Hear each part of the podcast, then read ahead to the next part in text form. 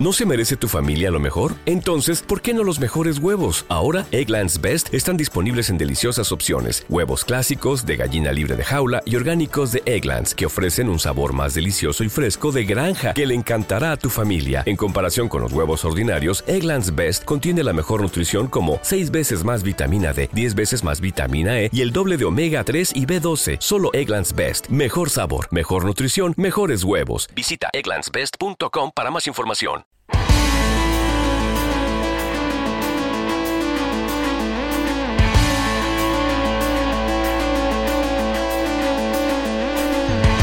Bienvenidos a Corazón Churiurdín.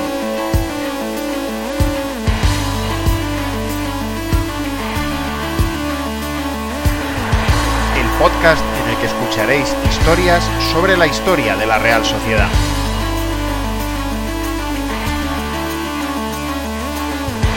Soy Juan Rodríguez Millán. Arrancamos.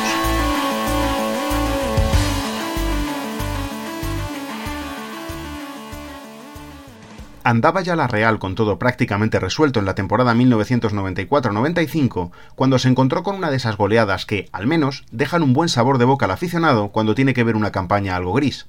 No, no hablamos del histórico 5-0 al Atleti. Antes de eso, llegó un 6-0 al Logroñés que pasó a la historia por la rapidez con la que un jugador Churiurdin logró un hat-trick.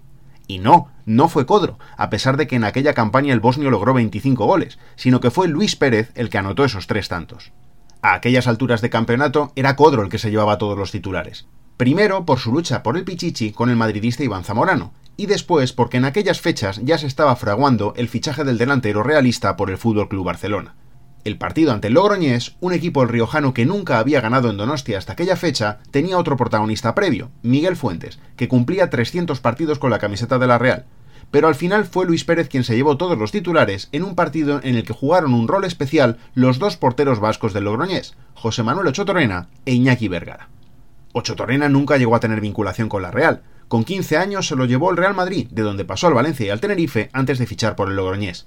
Él fue el escogido por Antonio Ruiz para ocupar la portería del conjunto riojano Nanoeta, y en los 38 minutos en los que estuvo en el campo mantuvo su portería a cero pero en ese minuto sucedió una jugada fatídica para él que le obligó a dejar el partido.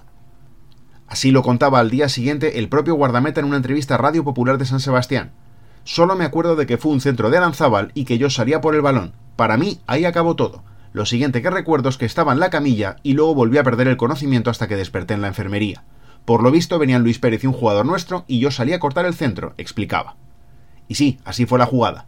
Luis Pérez, de manera fortuita y desgraciada, se empezaba a convertir en el nombre propio del partido con este choque. Ochotorena sufrió una fuerte conmoción cerebral y un esguince en las cervicales. Tuve la sensación de morirme, aunque suene a broma. Creía que estaba en un túnel muy oscuro, como si estuvieran empujando para no volver.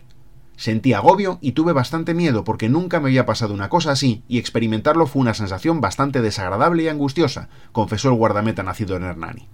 El colegiado del partido, Contador Crespo, llamó rápidamente a los médicos y Ochotorena, tras ser atendido en el césped de Anoete y retirarse en camilla, tuvo que ser sustituido por Vergara, arquero que había llegado al Logroñés precisamente después de pasar un par de temporadas en la Real, equipo al que llegó procedente del Murcia.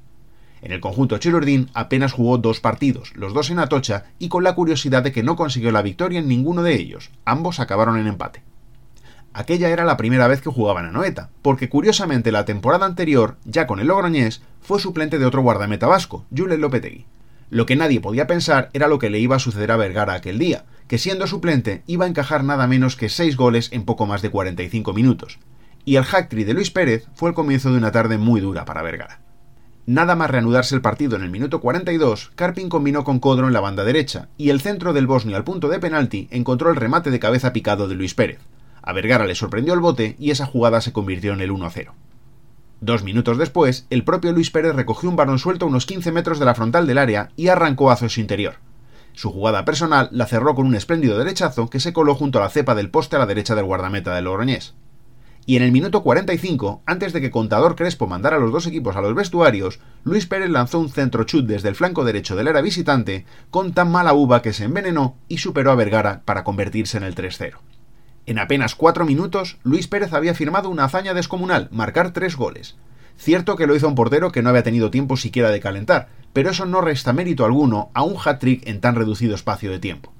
Cuando uno gana, es el equipo el que lo hace, dijo el delantero realista tras el encuentro, con ese carácter modesto que siempre le caracterizó como futbolista. No deja de ser curioso que de los 30 goles que hizo Luis Pérez en la Real, nada menos que 7 los firmó ante Logroñés. Este fue su único hat-trick de Chururdín, pero es que esa misma temporada había firmado dos en el 0-4 en las Gaunas y en la Copa de la temporada 91-92 hizo los dos en el 2-1 que logró la Real en Atocha ante este conjunto riojano. Con 3-0 al descanso, es obvio que el partido estaba más que finiquitado. El papel de Luis Pérez, no obstante, no había terminado. En el minuto 55 se internó por su banda, la derecha, y metió un centro que buscaba a Codro.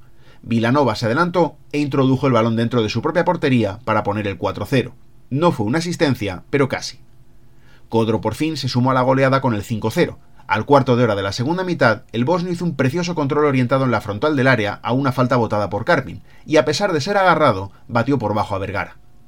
La goleada se redondeó en el último minuto del partido. Imaz tocó en corto una falta, y Diáquez paró el balón en seco, y De Pedro conectó un salvaje zurdazo que se coló entre la barrera del Logroñés y que un desesperado Vergara no pudo llegar a ver antes de que tocara la red.